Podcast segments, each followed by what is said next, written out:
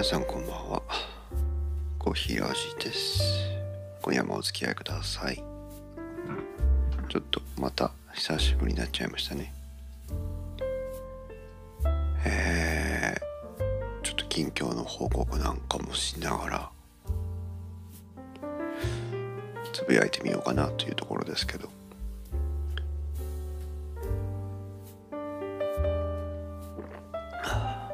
最近ねあの夜とても忙しくて。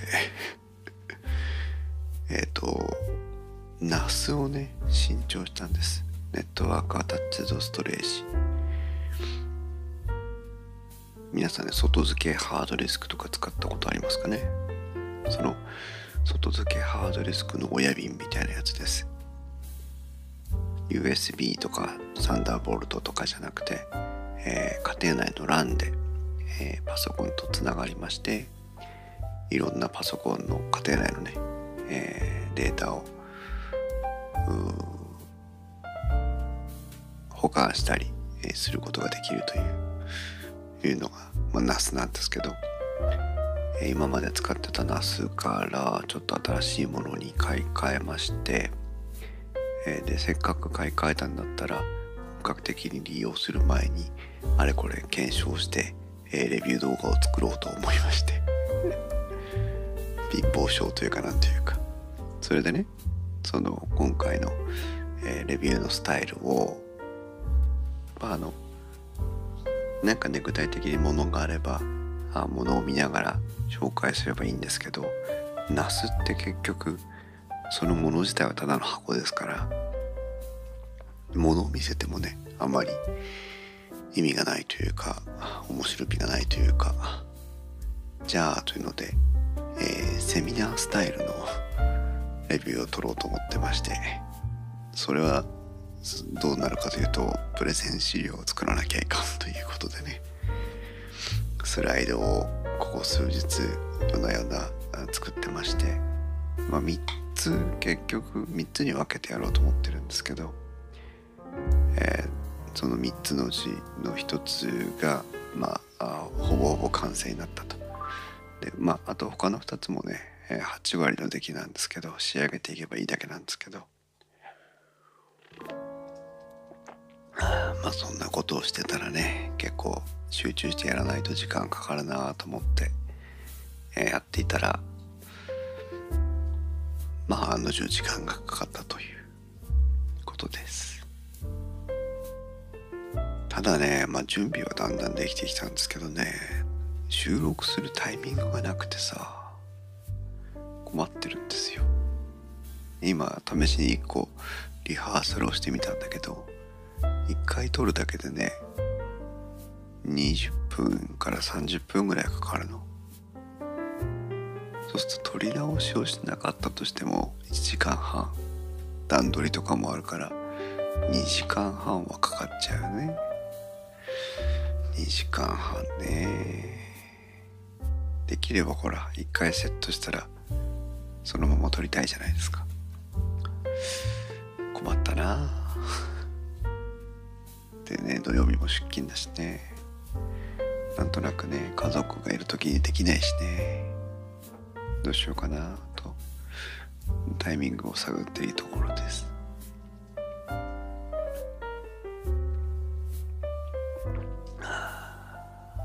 それから、えー、しばらくお休みをしてましたリングフィットアドベンチャーを再開しましてまたまあゼロからのスタートなんですけど、えーまあ、忙しさにかまけて、えー、いつの間にかやらなくなっていたリングフィットアドベンチャーですけども、えーと、アドベンチャーモードをねやらずにねえー、自分で何ていうのカスタムモードっていうのかな、えー、プログラムをいろんなね腹筋とか背筋とかそういうやつをただただ並べて、え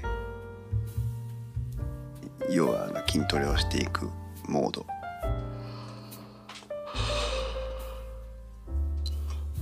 それで、えー、再開をしまして、えー、5日目かな今日でね。それからあのえー時間を延ばしました、えー実時間にして、えー45分から50分ぐらい。活動時間にすると20分から25分ぐらいかなになるんですけど、えー今まではまあ30分15分まあ長くて20分ぐらいしかやらなかったんですね。しかもアドベンチャーモードで。それを、えアドベンチャーモードなしにして、えー50分ぐらいやるということで、えー2倍から3倍ぐらいの運動量かなになっています。それから、えー、Apple Watch をねつけてやることにしたので Apple Watch のワークアウトも手動で選択して、えー記録を取りながら、やっております。成果は全く現れておりませんが。うん。まあねそんなに急に太ったり痩せたりしないわけなんでしょうがないんですけど。まあでもね今度こそそのちょっとこの半年1年ぐらいかな。まあ私だらだらとなんかこうえっ、とダイエットとは言わないまでも食事の量をあんまりこう増やしてないっていうか減らしてるんですけど。だらだらねやっていてああ姫こんばんは。久しぶりにちょっとおひらじ配信してます。もう眠眠ですけど。忙しくて配信できなかったよっていう言い訳を、一生懸命しています。それでねあのリングフィットアドベンチャーをあの再開したのよという。やる気ないって書いてあったからこう開しないかと。そう。やる気はないんです。やる気はないんです。今日もね作業は進まないんですよ。そう。だけどまあちょっとやる気はないけど配信をしたいなというポッドキャスターの差がですけどね。それでリングフィットアドベンチャーを再開して、えー今回こそは少し体重をに変化を、えー出したいなと。で今正直に言うと今74キロです。74キロ。で私は、えーこのリングフィットアドベンチャー再開する前はちょっと74キロの次のステップが見えてたような感じだったんですけど日によって。まあでも今74キロ前半に戻ったのでもしかしたら、えー体重少し減り始めてるのかもしれませんがまあ誤差の範囲内ですけどこれをねなんとかね、えー70キロぐらいまで、えー行きたい。だ4キロ落としたいってことかな。私の目標がね74あ70キロなんです。70キロ。身長は170 7センチかなあるんですけど私の、えー目標体重が70キロなので。それは平均じゃないんですか？平均かな？平均っぽいですね。平均っぽいんだけどやっぱもうちょっと絞っておきたいなっていうあのなんていうの？顎顎周り首周りっていうの？あとお腹周りっていうのかな？うん。そのあたりはねもうちょっとまあ福井にして3センチぐらい絞りたい。そうなんです。私のね感じは。まあでもね今まであのダイエットするのに運動するなんてことは一切したことがなかったのでダイエットは全て食事制限で、えー行ってきたので、まあ、今回はね、体を動かすことでダイエットをしようという。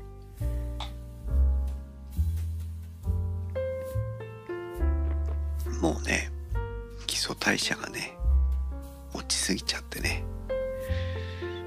基礎代謝してないんじゃないかっていうぐらいねあの省エネ設計なもんですから。筋肉つけないとねもうあと燃えないのね。ダメダメなんですよ。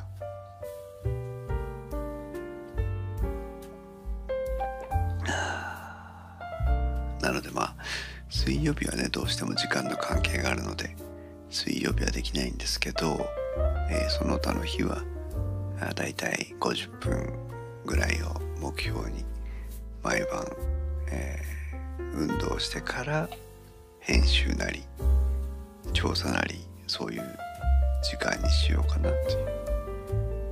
その2つがあってね最近忙しかったですよということなんですね、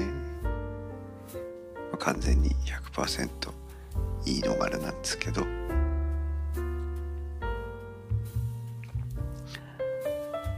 うだろうね。続くかな。少しずつこうカスタムメニューってね1個ずつこうプログラムを追加できるんですけど。昔は何かスポーツはしてたんですか？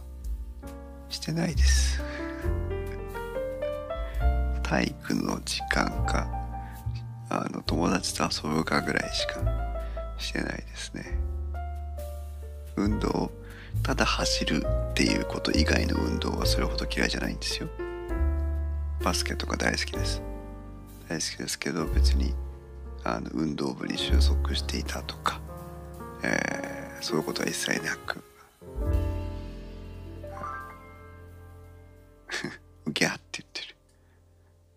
そう。まあね。あえて言えば文文系文学ん？文化部なので。中学校は最初どれぐらいだろう？半年か1年ぐらいか科学部に在籍してましたけどめんどくさいというかあまり面白くなくてその後写真部に移りまして、えー、写真部で2年間過ごしましたね。高校時代は、えー、当初帰宅部でしたけど、えー、1年の終わり2年の頭から放送部に、えー、行きまして放送部で2年間遊んでましたね。うん。そんな感じで中国行った時は部活なんか当然ないですけど、えー、毎週1回か2回か体育の時間があってその時はあの1時間も汗だくになるまでバスケをやってその後1時間中国武術を勉強してましたね。太極拳とかねそういうやつね。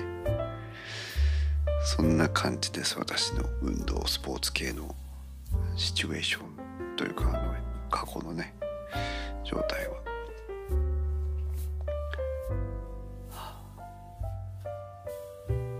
ランニングとか大嫌いなんですよ。雪国の人はみんなスキーあるのかと思ってました。ありますねそういう偏見が。スキーは下手くそです私は。下手くそできますけどね。当たり前にできますけど下手くそですね。うん。姫は？スキーとかできる？うん。まあ運動ねそう楽しくない。変化がない運動嫌いで。ランニングとかちょこっとだけやったことありますけどダメね。全然ダメねあと運動するのに準備がいるのって嫌じゃない？もうほら日中できるわけじゃないから。だお家に帰ってきてからでもできる運動っていうとやっぱり室内のね運動になるので。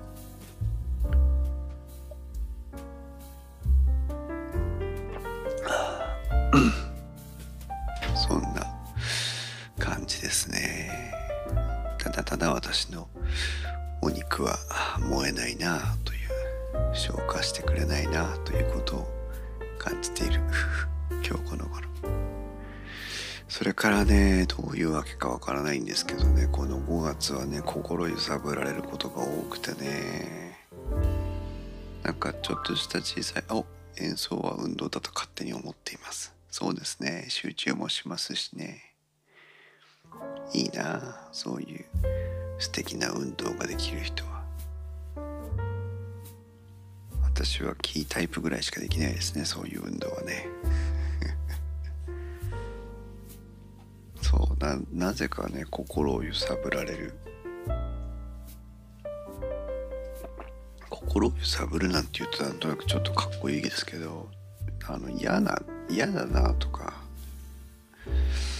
こう嫌な思いをしたりとかこうなんか緊張感を迫られる話を聞かされたりとか決断をしなきゃいけないとか交渉をしなきゃいけないとかそういうなんかこうしかも割と切羽詰まったシチュエーションでねそういうなんか細々とした嫌な出来事がこの5月にバタバタとありましてねまだ解決もしてないものばかりなんですけどなんかそういう気持ちのねモヤモヤが消化できなくて今日も今日とてなんかこう嫌だなと思うことがあってそれがずっとねあの晴れずに結局家に帰ってきて今も心の片隅に残ってるんですがようやくちょっとなんかね皆さんと姫に話を聞いてもらって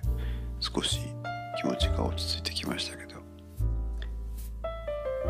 でもね大したことじゃないのよ中身は。大したことじゃないんだけどさなんか嫌だなっていう。そんなそんななんかそんなことに巻き込まないでっていうことがいっぱいあって嫌だな。ただただ仕事が集中してやりたいだけなんだけどな。と思ったりもする今日この頃。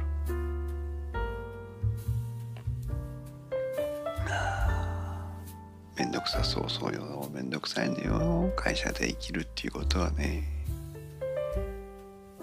そう。まあでもあの愚痴ってはいますが恵まれているという思いはあるので。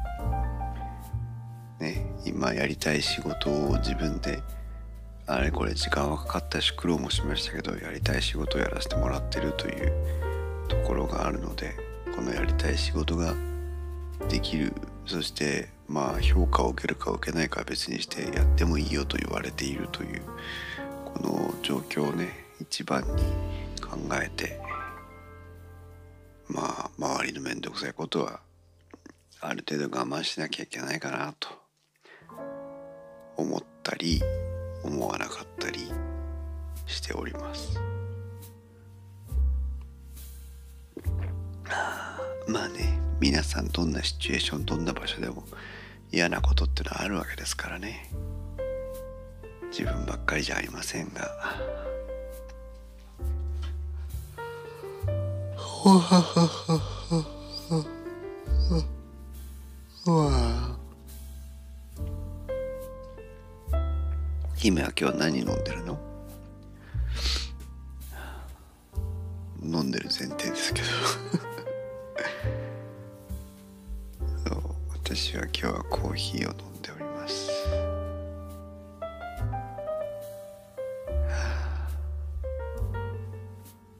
皆さんは何かこうモヤモヤした時ってどうしてます？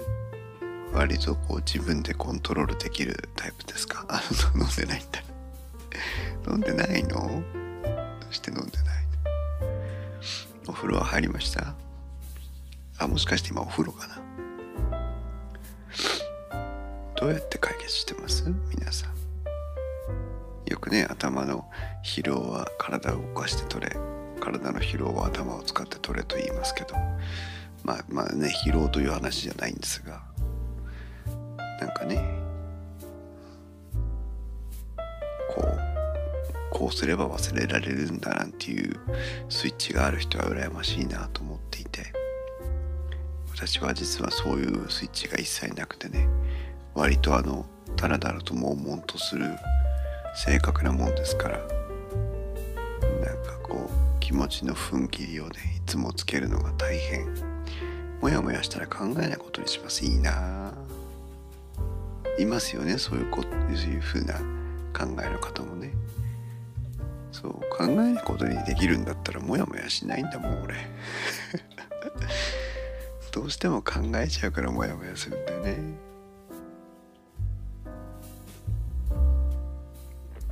嫌な性格だな。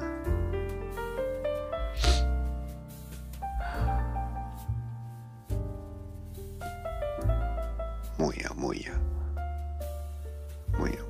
酒飲んでもちなみにもやもやは一切解消されません私は。嫌な性格。うん。だって考えても解決しない。その通りなんだよね。その通りなんですよ。ね。まあまあ今回のね、えー、私の周りに起きてる出来事に関して言えばまだこう A か B かを選択する余地があるので。もしかしたらうまい方向に車を押していけるようなこともあるかもしれないんですけど。うん。考えたってね解決しないもの。姫のエクセルみたいなもんだね。うん。いいんですいいんです。別にあの悲観してるわけでもあのうなだれてるわけでもないんです。嫌だなとは思ってますけどね。まだモヤモヤしてるぐらいで。とどまっていますので。あの大丈夫なんですけど。なんとかね。大丈夫なんですが。これねあのふと思いましたけどね。私たちもコロナの生活1年続けてるでしょ。う相当ストレスなんだなと思いますよ。思いません？皆さん。きっと自覚的か無自覚的かは別にして皆さんある程度ねコロナの影響でストレスを受けてね毎日過ごしてんですよ。そんな気がする。だからこう情緒不安定な感じになったりとかさこう暴飲暴食に走ったりとかさつまらないことで喧嘩したりとかさそういうことはもしかしたらコロナのストレスかもしれない。それをねこう吐き吐き出せないはけ口として何かそういうものが動いてしまってるのかもしれないなというふうに最近思うんです。ねえ姫なんか特にそうだよね。ぐるんぐるんにジャイアントスイングされてるよね。本当に。かわいそうに。心から同情します。ねえ。開けるって言ってみたりやめるって言ってみたり。ね緊急事態宣言なのに5,000人以下のイベントをやってもいいですみたいなさ。ねえ。そう。ご飯は食べに行ってもいいけど8時で閉店してください。ねえ。いろいろ。何時で閉店してもいいからあの全員黙食してね喋らないと意味ないよとか思いながらいろいろ思いますけどね。なかなかこの新しい生活の中でどう生き抜いていくかということをストレスフリーで考えるなんてことはできませんね。お誰か来たえひまちゃんか。あこれひまちゃんか。そうだね。ひまちゃんやほう電気屋の調査が進んでおりません。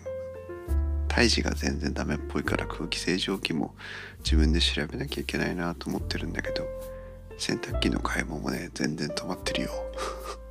ダメだね。ポッドキャスト収録に対するモチベーションが今維持できてないね。もやもやもやもや。ひまちゃんも大変だよね。元気だった。全然モヤモヤしてなかった。ひまちゃんはさこう気持ちがなんかこうそれほど大きいことでもないんだけどでもよくよく考えてみるとものすごく嫌っていう感じの時はどうやって気持ちを切り替えてるの？ひまちゃんはひまちゃんじゃない姫は考えないことにしてるっていう言うんだけど。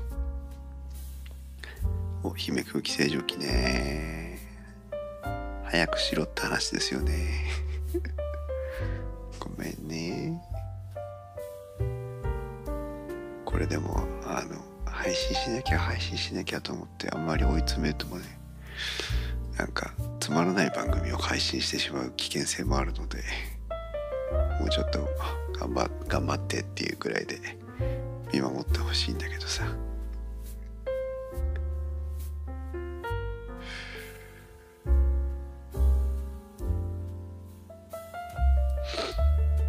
大人の反抗期ですね。見えないモヤモヤ乗り越え方を忘れてる日々でさ。じゃあ俺と一緒だ。嫌よね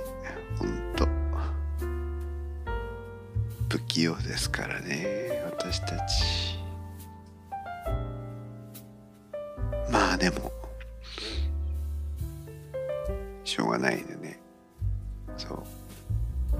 諦めるしかない。まあまあさっきも言ったけどまだねあの選択肢があるので私の今回周りにあるもろもろのモヤモヤはまだ選択肢があるのでいいんですけど。モヤモヤ嫌い。私はあの変化がない生活というのが非常にあの性に合うらしくてさ。そう。なんかこう、まあ、変化がないってねそんなことじゃないんだけどあ引っ越しとかね大の苦手なのね。環境が変わるってことがものすごく嫌なのね。だからあの何かこう変化を求められるっていうのがね嫌なんだなきっとな。うん。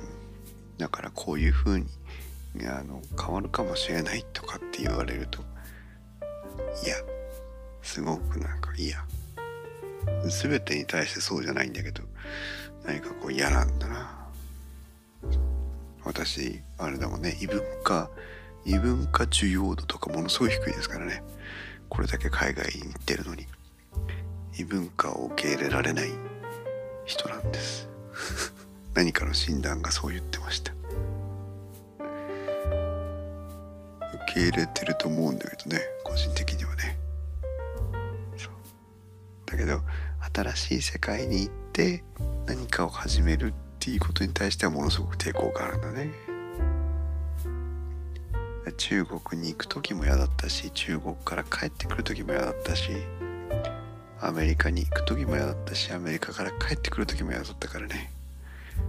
ダメなんだね。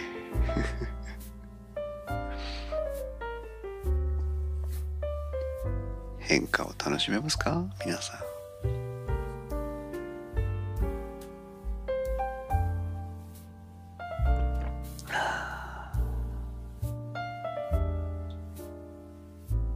まあねでもねこうやってあの新しい番組始めようとかさ。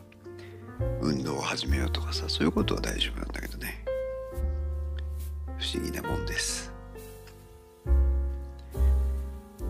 ガンス娘のたちまちトークの編集もしなきゃいけないんだけどね。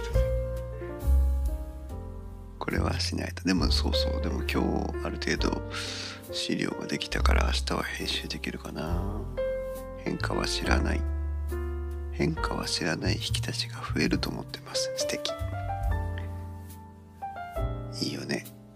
そう私もそうは思ってるんですよ。きっと。きっとそうは思ってるんだけど。あの自分のあのなんていうの？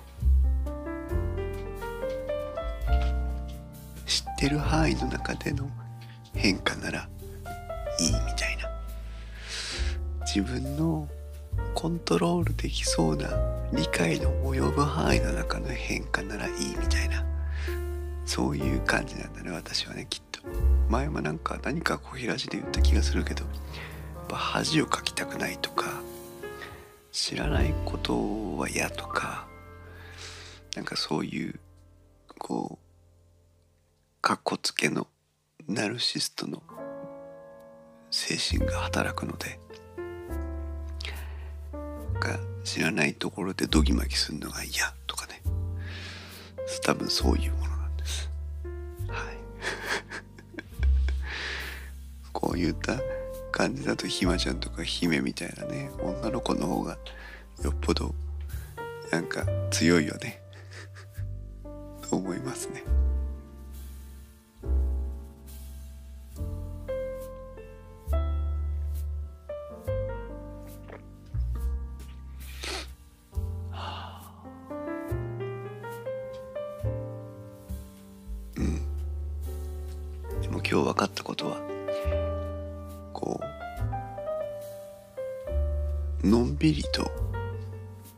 話ができると気持ちが落ち着いていくなというのがよく分かりました。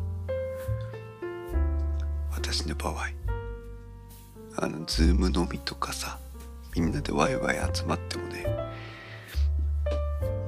実はあんまりなんだろう楽しくない。話せないし意外と話せないじゃん。人とかぶっちゃったりするからさ。しかも飲むのは勝手にこっちで飲んでるわけでしょ。でそんな感じだったらもう一人とか二人とかとこうやってまあズームでもいいんだけどこうぼんやり話をしてる感じが 好きですね。あー昔もそんなのあったな生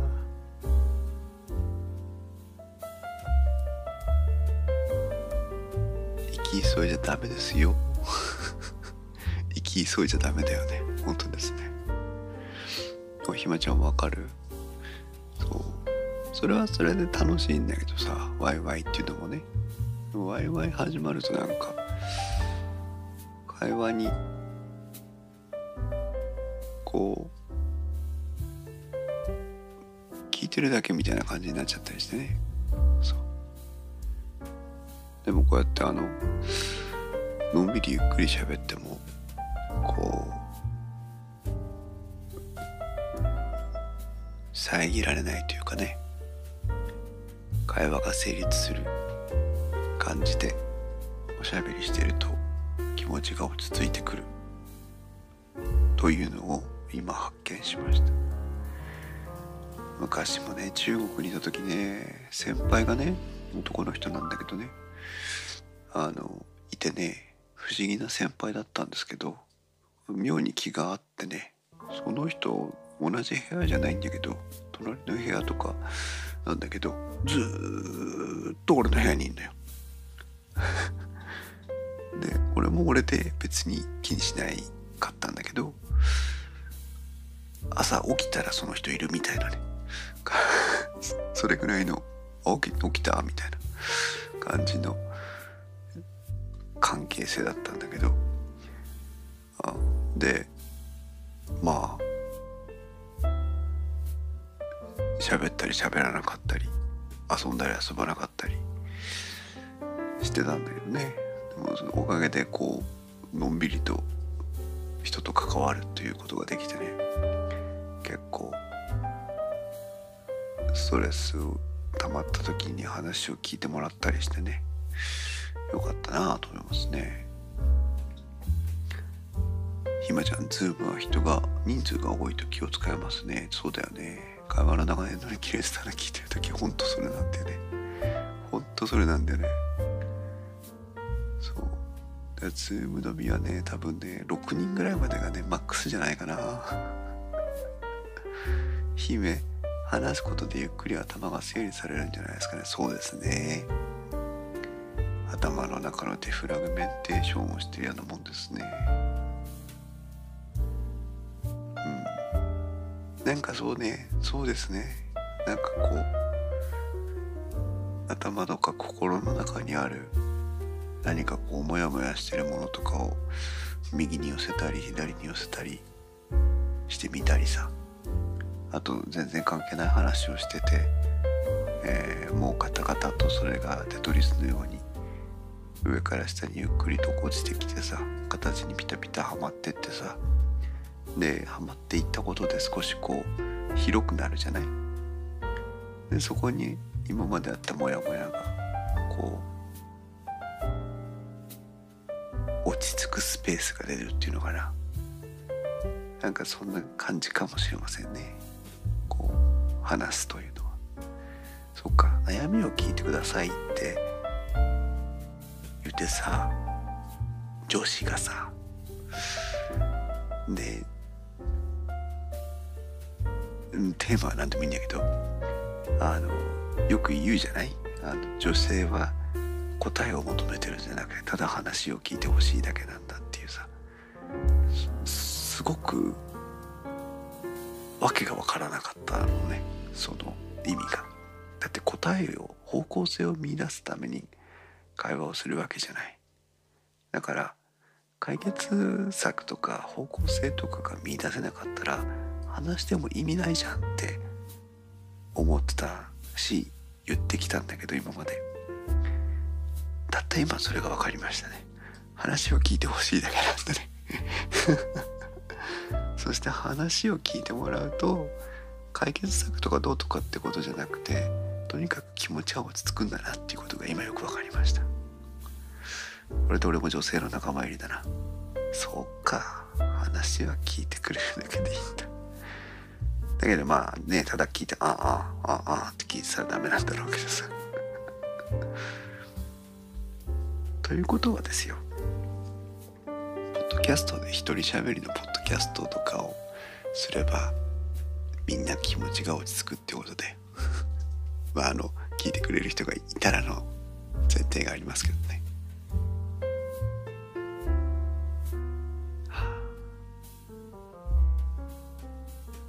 いやすっきりした。さっきまでどうしても心の中から出ていってくれなかったモヤモヤが。ああやこさんいらっしゃい。今女子トークをしております私。今日2021年5月の13日をもってして私も女子の心が分かりましたよ。姫言語化できるだけ解決につながるのかもそうなんだね。気持ちを気持ちを言葉にするっていうそうするとモヤモヤしてたものに形がつくみたいな感じになるのかもしれませんね。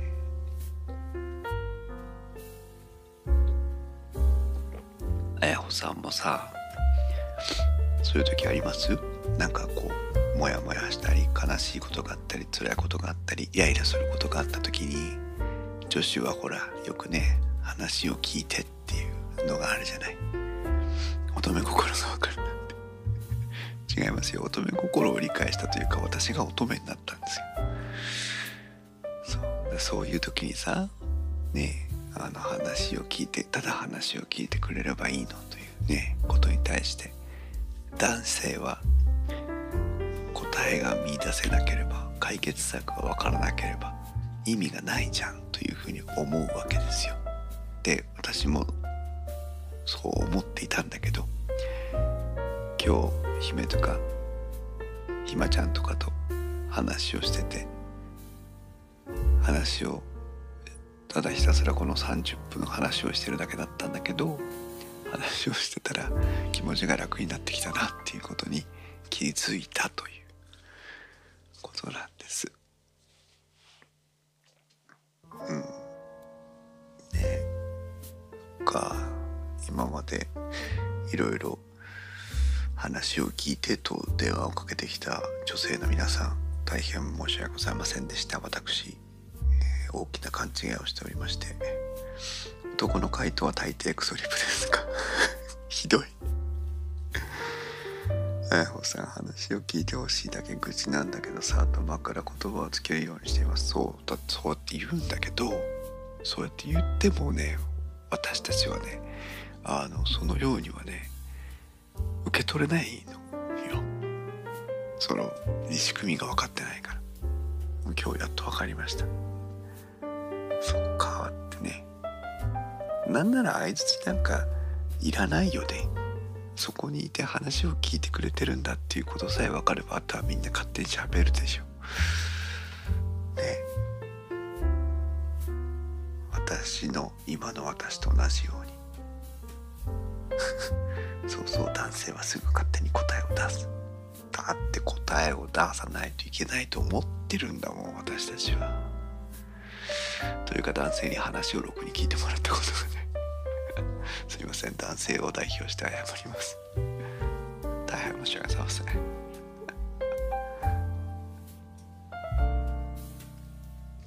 そういう意味ではさあのあんまり私ほらお酒そんなに強いわけじゃないからさ偉そうなこと言えませんけどあのバーのねカウンターとかそういったところでこういかにもこうグラスに視線を落としながら話を聞くようなシチュエーションみたいなところで愚痴るっていうのもいいかもしれませんよね。あとはあれだね。あの仮に差しでそういうシチュエーションだったとしても向かい合っちゃいけませんね。隣同士がいいですね。顔見るとだって何か言いたくなっちゃうもんね。隣同士でペタンと座ってお酒でもコーヒーでも飲みながらふんふん言えればいいですね。だ電話もいいですね。電話なんかねこっちで何してたって相手わかんないわけだから。そう。そうか。ねえでも。まあ私も44ですけどいくつになってもそういうのって必要なんだなっていうのも今日分かりました。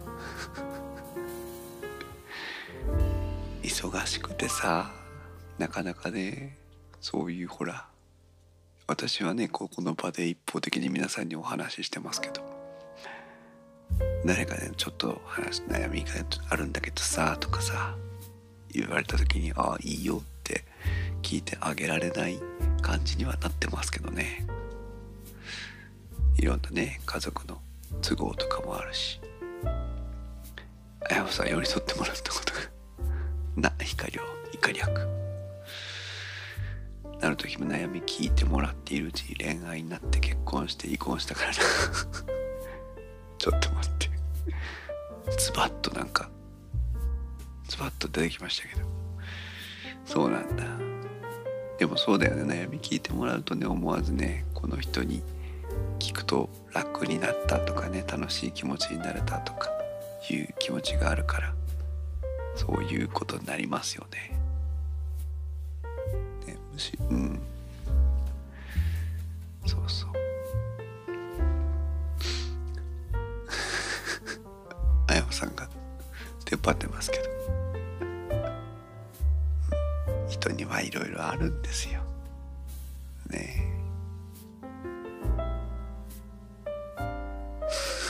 ひまちゃんそこ乗っからなくていいんで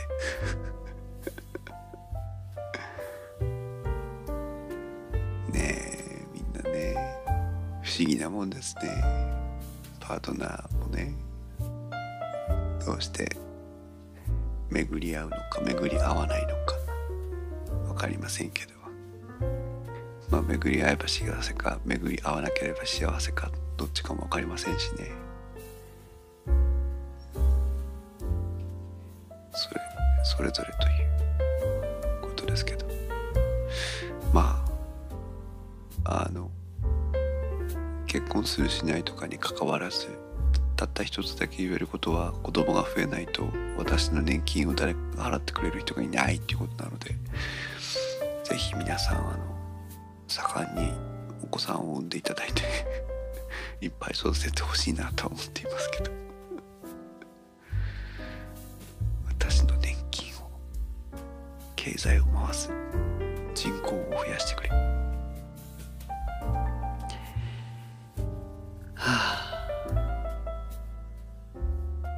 かげさまでだいぶ気持ちが楽になりました。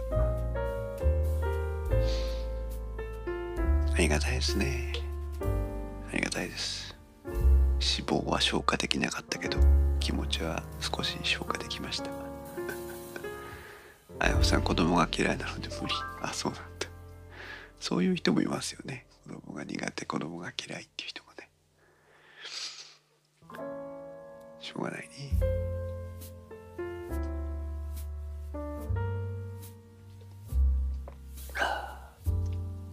意外とでも自分の子供となると気持ちが変わるかもしれませんよ。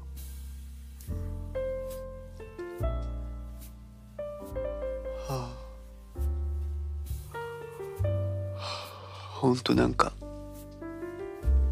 あくびばっかりしててねコーヒーはどうせまたあの勝手に一人で喋ってるだけだろうと思っていらっしゃるかもしれませんけど今日は本当になんかありがたいです。気持ちが。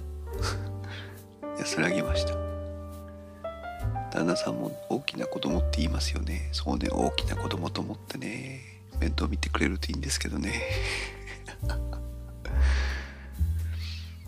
うん。そうね、まあ結局は女性が一番だってことですよ。旦那も子供だったらね。みんな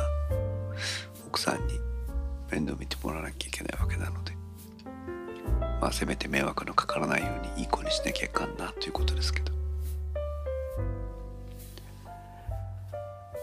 いやーありがとうございます。姫もひまちゃんもあやほさんも。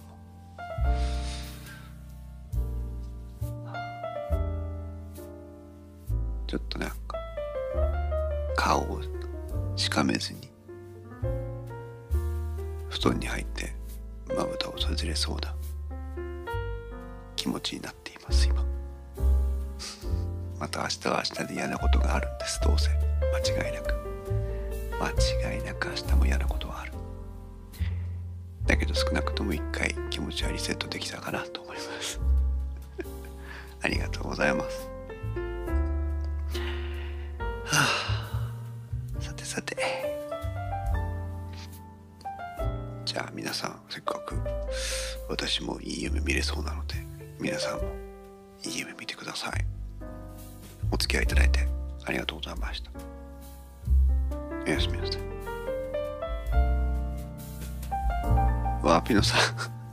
皆さん今おやすみなさいって言ったよ。